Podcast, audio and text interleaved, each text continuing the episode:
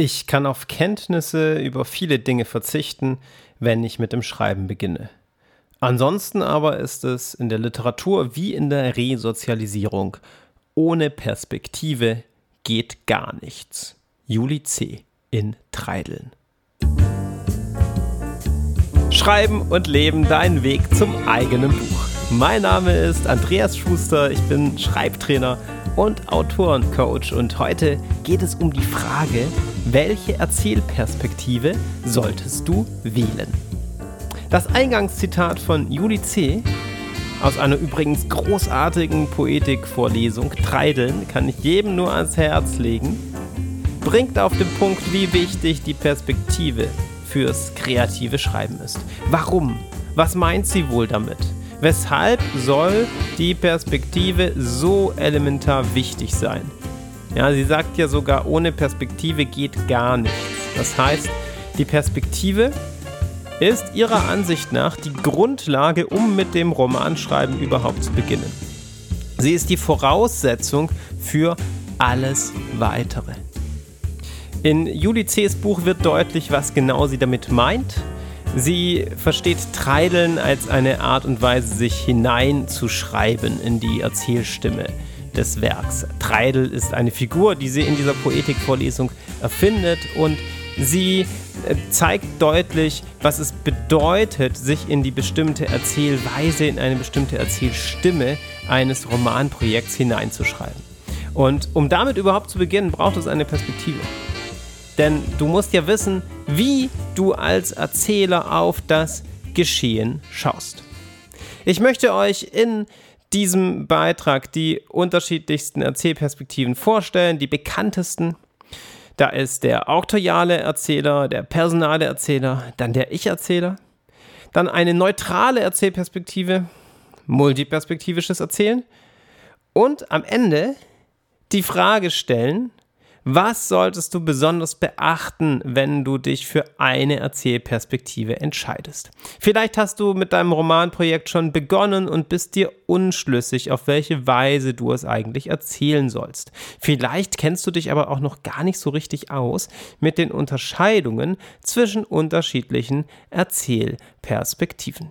Für all das hilft dir diese Podcast-Episode, sodass du am Ende gut einen Überblick hast, was denn die unterschiedlichen Erzählperspektiven ausmacht. Und vor allem anhand dieses Überblicks für dich auch entscheiden kannst, auf welche Weise du deinen Roman erzählen solltest. Für welche Erzählperspektive du dich in deinem Roman entscheiden solltest oder vielleicht auch einfach, was du mal ausprobieren möchtest. Denn häufig merkt man ja erst während des Schreibens, ob sich diese Erzählperspektive wirklich anbietet oder auch nicht. Okay, bist du soweit? Dann starten wir. Perspektive Nummer 1, auktoriale Erzählperspektive. Eine klassische Art und Weise, Romane zu erzählen. Im 19. Jahrhundert hat sich diese Erzählperspektive häufig im poetischen Realismus gefunden. Zum Beispiel, wenn du einmal Romane von Rabe anschaust oder auch äh, von Fontane häufig. Was bedeutet die auktoriale Erzählperspektive? Häufig wird sie auch als allwissender Erzähler verstanden. Das heißt aber nicht, dass der Erzähler wirklich alles wissen muss, und es heißt auch nicht oder erst recht nicht, dass der Erzähler auch alles, was er weiß, preisgeben muss. Es geht nur darum, dass der Erzähler viel mehr weiß als die Figuren und in diesem Sinn wie so ein kleiner Gott die ganze Geschichte steuert und erzählt. Das heißt, die Informationen, die vermittelt werden, die werden ganz gezielt vermittelt. Der auktoriale Erzähler kann entscheiden, wann er was erzählt. Der auktoriale Erzähler hat auch so etwas wie eine Kommentarfunktion. Das heißt, er kann nicht nur das eigentliche Geschehen rüberbringen, sondern auch kommentieren, bewerten, wie er denn das findet, was die Figuren da gerade so tun. Ja, er kann die Figuren bewerten und so weiter. Ganz wichtig, diese Kommentarfunktion hat sehr viel mit dem auktorialen Erzähler zu tun. Ja, die ist wirklich dem auktorialen Erzähler eingeschrieben. Aber das heißt nicht, dass die ständig auftauchen muss. Es kann auch sein, dass mal über zig Seiten der auktoriale Erzähler, also so diese Stimme, gar nicht so sehr in Erscheinung tritt und du die fast vergessen hast als Leser. Und dann plötzlich, an einer entscheidenden Stelle, findest du doch wieder einen entsprechenden Kommentar. Häufig wird der auktoriale Erzähler in die Nähe zum Autor gerückt. Ist ja klar, ja, das wirkt häufig äh, so, als sei das der Autor selbst, der das schreibt. Also eine typische Auktoriale Erzählweise beginnt häufig einen Roman mit Werter Leser, nun wollen wir uns einmal die Figur XY anschauen. da ist ja klar, okay, wenn, wenn von wir die Rede ist, wer ist denn wir? Der Autor und der Leser. Das heißt, es wird so eine Art Pakt eingegangen. Aber Vorsicht, es ist natürlich nicht der Autor, sondern der auktoriale Erzähler. Der Autor setzt diesen auktorialen Erzähler quasi ein. Das heißt, der auktoriale Erzähler ist häufig eine Art Autorfigur. Was sind die Chancen und was sind die Herausforderungen bei dieser auktorialen Erzählweise? Die Chancen liegen auf der Hand, du kannst so ziemlich alles. Du kannst in der Zeit umherspringen, wie du lustig bist. Du kannst dich in verschiedene Figuren hineinversetzen, wie du lustig bist. Du äh, kannst ganz unterschiedlich zwischen den Figuren wechseln. Eigentlich kannst du alles, was du möchtest. Damit geht aber auch gleich die größte Herausforderung einher. Bei der auktorialen Erzählweise musst du aufpassen, dass das nicht beliebig wird. Denn gerade was die Erzählperspektive anbelangt, ja, das heißt, aus welchem Blickwinkel du etwas erzählst, ist es super herausfordernd, wenn du zwischen den unterschiedlichen Figuren wechseln kannst, wie du möchtest. Stell dir das einmal vor. Du kannst einmal aus der Perspektive des einen Gesprächspartners die Szenerie darstellen, einmal aus der Perspektive des anderen Gesprächspartners. Das ist eine riesige Chance. Du kannst Spannung aufbauen, du hast die Möglichkeit, ganz unterschiedliche Blickwinkel zu wählen und zu beleuchten, aber es ist auch eine riesige Herausforderung. Denn sehr schnell kann das verwirrend sein, so dass man sich als Leser gar nicht mehr zurechtfindet. Und sehr schnell wirkt das Ganze dann total unbeholfen und willkürlich und eben nicht gekonnt. Deshalb wenn du dich für die auktoriale Erzählweise entscheidest, dann sei dir dieser Herausforderungen bewusst. Nur weil du alles kannst, heißt das noch lange nicht, dass du wirklich alles darfst im Sinne deines Romanprojekts. Kommen wir zur zweiten möglichen Erzählperspektive, dem personalen Erzähler. In den letzten Jahrzehnten hat sich der personale Erzähler immer mehr durchgesetzt. Es finden sich ungemein viele Romane, in denen diese Erzählweise genutzt wird. Das heißt, dass die Sicht einer bestimmten Figur eingenommen wird. Das heißt aber nicht, dass der Erzähler mit dieser Figur identisch ist. Ja, das heißt, die Wahrnehmungen der erzählten Welt werden mit den Sinnen der Figur erfasst. Wir erfahren als Leser, was die Figur sieht, was die Figur hört, was die Figur riecht, was die Figur spürt. Der Erzähler nutzt die Figur im Endeffekt wie so eine Art Sensor, die die Welt wahrnimmt, die diese erzählte Welt wahrnimmt und transportiert diese Wahrnehmung, diese Empfindungen in die Erzählung. Das geht aber noch weiter. Es sind nicht nur die Sinne und die Sinneswahrnehmungen. Die personale Erzählweise hat Einfluss auf die Darstellung von Emotionen, von Gedanken. Auch Einfluss auf die Wahl der vermittelten Informationen und auf die Ausdrucksweise.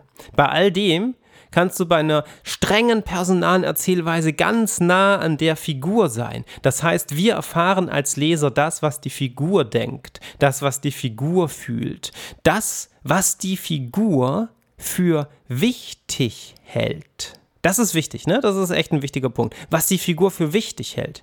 Denn das heißt, dass es nicht nur diese Emotionen sind und nicht nur die Wahrnehmung und so weiter, sondern auch wirklich die Story beeinflusst, also das, was uns erzählt wird. Ja, das ist das Verständnis dieser Figur, diese personale Sichtweise auf die Geschehnisse. Chancen und Herausforderungen. Riesenchance. Wir können uns als Leser total stark mit einer Figur verknüpfen. Und das wird dadurch natürlich wahnsinnig lebendig. Wenn du es schaffst, eine Erzählweise zu etablieren, die total zu der Figur passt, hast du eine Riesenchance dass der Leser sich mit der Story identifiziert und ganz gefesselt und ganz gepackt dabei ist. Es ist auch eine Chance, das Ganze total sauber zu machen. Das heißt, einen richtig sauberen Roman zu schreiben von der Erzählweise her indem du genau guckst, okay, ist das wirklich die Perspektive dieser Figur? Und wie ist es eigentlich mit der Ausdrucksweise? Passt die zu der Perspektive? Und häufig musst du dich da wirklich so ein bisschen reinschreiben und das Ganze so lange überarbeiten und anschauen, bis du da äh, stimmig etwas gefunden hast vom Erzählsound her. Wir sehen an den Chancen auch wieder die Herausforderungen. Du musst wirklich sauber arbeiten. Das heißt, du solltest wirklich genau gucken, entspricht diese Perspektive immer der Figur. Ja? Also ist das wirklich eine saubere personale Erzählweise. Und natürlich bist du auch ein bisschen beschränkt. Also wenn du eine Geschichte aus der Perspektive einer bestimmten Figur erzählst, bist du natürlich auf diese Perspektive ganz stark beschränkt. Was das Ganze ja, ein bisschen eingeengter macht, wenn man das mit dem auktorialen Erzähler vergleicht. Kommen wir zur dritten möglichen Erzählperspektive, der auch sehr berühmte ich-Erzähler. Beim Ich-Erzähler haben wir eine Identität von Figur und Erzähler. Es gibt ein Ich, das ist einerseits eine Figur in der Geschichte und andererseits ist es auch derjenige, der uns die Geschichte als Leser vermittelt. Das kann eine Hauptfigur sein und das ist meistens der Fall. Das kann aber auch eine Randfigur sein, die das Ganze beobachtet hat und uns dann entsprechend davon berichtet.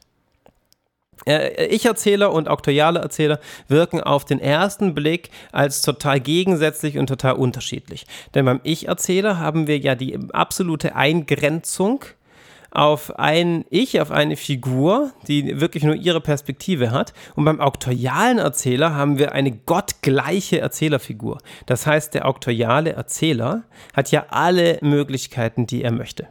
Aber das trügt. Das ist gar nicht so. Der Ich-Erzähler und der auktoriale Erzähler sind sich näher, als du vielleicht denkst. Woran liegt das?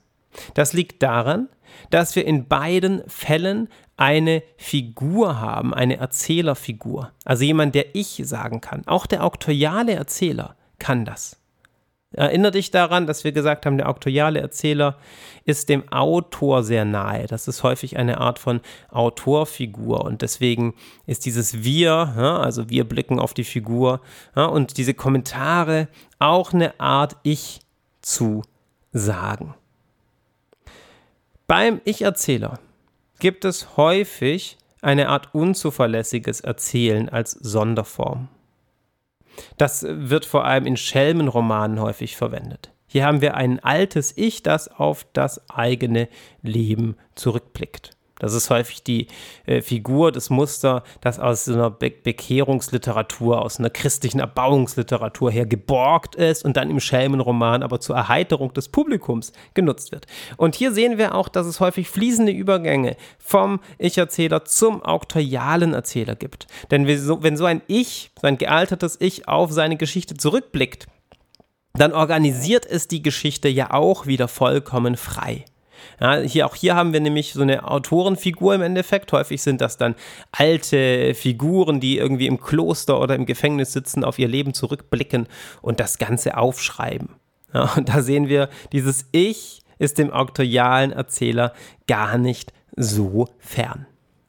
Chancen und Herausforderungen. Riesenchance. Wir sind wirklich ganz nah an der Figur, noch näher als beim personalen Erzähler. Denn beim personalen Erzähler haben wir ja nur die Gedanken, Emotionen, äh, Gefühle, Wahrnehmung und so weiter. Beim Ich-Erzähler haben wir aber tatsächlich die Worte dieser Figur. Du musst dir vorstellen, bei einer Ich-Erzählung ist ja jedes Wort, das du liest, wirklich das Wort dieser Figur, die dir diese Geschichte erzählt vor allem im Jugendroman ist das häufig zu finden auf eine ganz bezaubernde Art und Weise, sodass wir uns der Figur wirklich ganz nah fühlen. Schau dir mal zum Beispiel der Fänger im Rocken an. Herausforderung ist, dass das Ganze nicht zu flapsig wirkt. Das passiert beim Ich-Erzähler äh, ganz schnell und dass es wirklich literarisch äh, so wie eine Erzählung wirkt mit ein wenig Abstand wie beim personalen Erzähler, ist beim Ich-Erzähler eher schwierig. Und ganz wichtig, damit das Überzeugen gelingt, sollte die Stimme des Ich-Erzählers auch zu dieser Figur passen. Wenn du als Ich-Erzähler einen Unidozenten hast und der redet in der flapsigsten Jugendsprache, ist es nicht überzeugend. Wenn du als Ich-Erzähler einen Teenager hast und der eigentlich keinen guten Bildungshintergrund hat und der hat die hochkarätigsten Fremdwörter in seiner Art zu erzählen, ist das auch nicht überzeugend. Du siehst also ganz wichtig, du solltest einen Ich-Erzähler entwickeln, der auf seine ganz eigene Art und Weise spricht, die auch wirklich zu ihm als Figur passt. Und das ist eigentlich eine Chance und Herausforderung zugleich. Denn wenn du es schaffst, einen Ich-Erzähler zu entwickeln, der auf seine ganz eigene Art und Weise spricht, ist das eine Chance.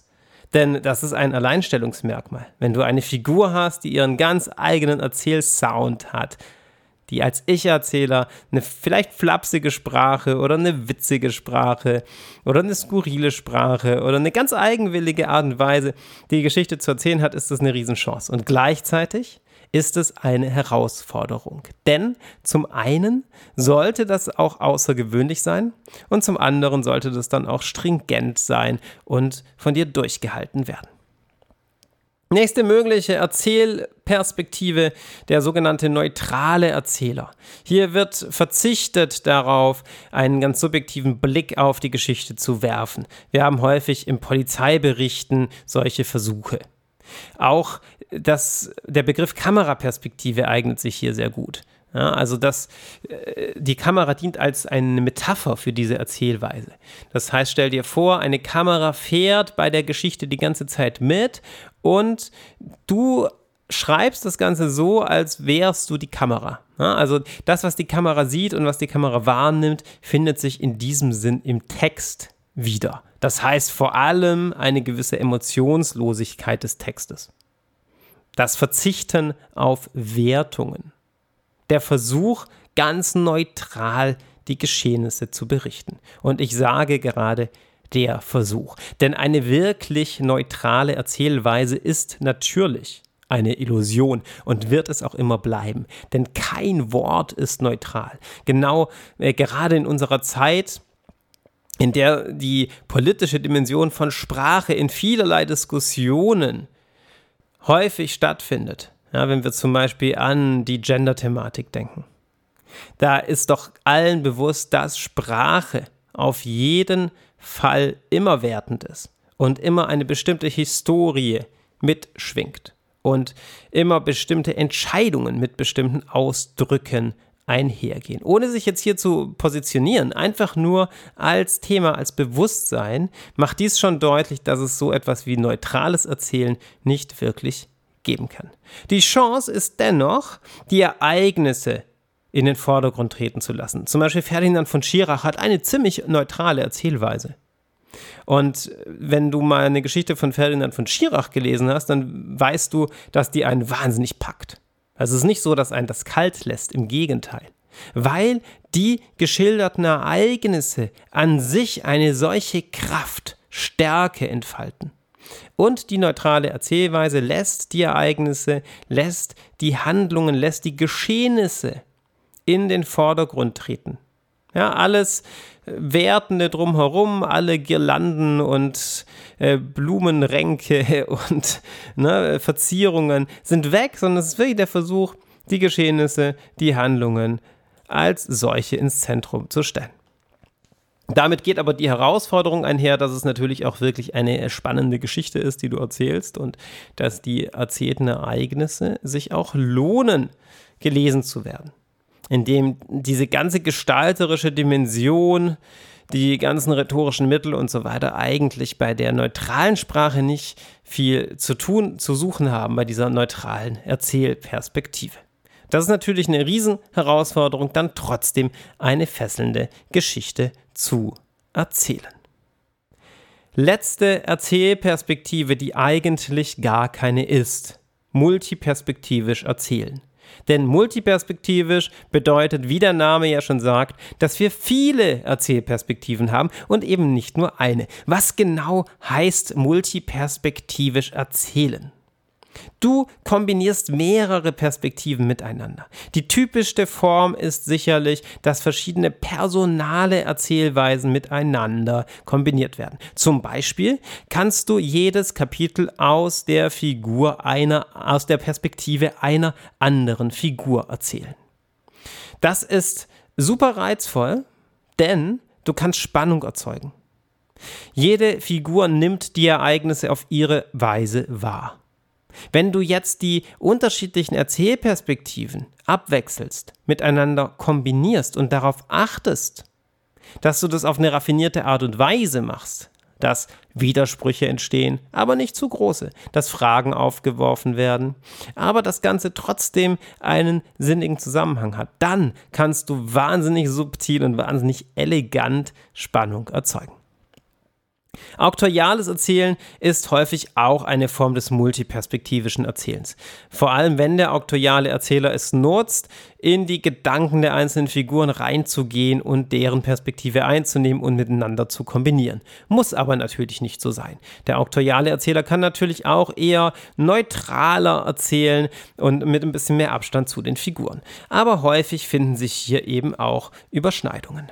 Chancen habe ich bereits genannt. Du kannst auf wundervolle Weise Spannung erzeugen. Du kannst äh, frei wählen, was du aus welcher Perspektive erzählst.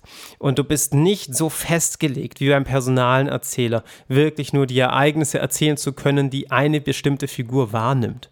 Das heißt, du kannst zum Beispiel, wenn du jetzt einen Krimi hast oder einen Thriller, auch einmal aus der Perspektive des Antagonisten ein Kapitel einschieben und damit wiederum Informationen vermitteln.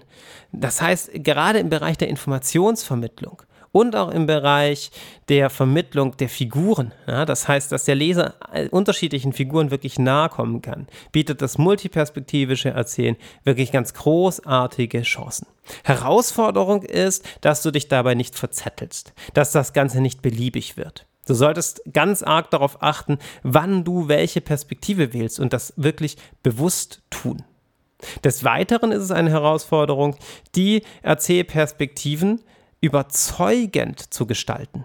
Nur weil du so viele Perspektiven hast, heißt das ja noch lange nicht, dass du dir keine Mühe mehr dabei, geben solltest, dass die Erzählperspektive, der Erzählsound, so wie wir es beim personalen Erzähler beschrieben haben, auch wirklich überzeugend ist.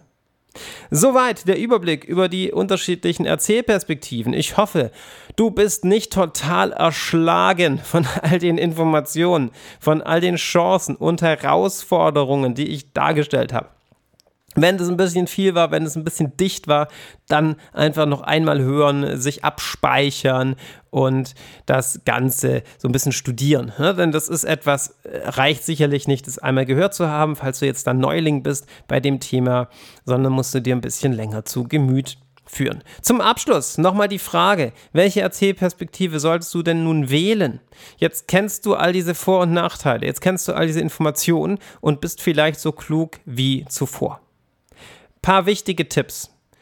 Hab die Besonderheiten der einzelnen Erzählperspektiven im Blick. Also achte bei deiner Wahl nicht nur darauf, was, was jetzt irgendwie interessant klingt, sondern auch wirklich, was die jeweilige Chance ist und vor allem, was die jeweilige Herausforderung ist. Denn es bringt ja nichts, wenn du sagst, oh, auktorialer Erzähler, das klingt irgendwie cool und gleichzeitig beherrschst du das Ganze noch nicht. Ja, also das ist wichtig, da wirklich danach zu gucken.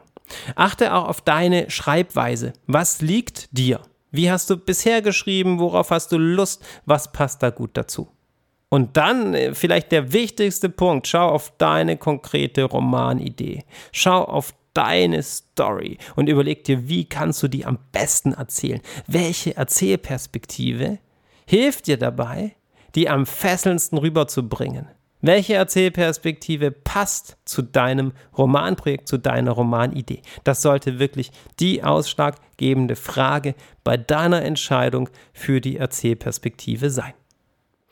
Am Ende, wenn du dich entschieden hast und dein Romanprojekt zu Papier bringst, dein Romanprojekt verwirklichst, achte darauf, unbedingt stimmig zu bleiben.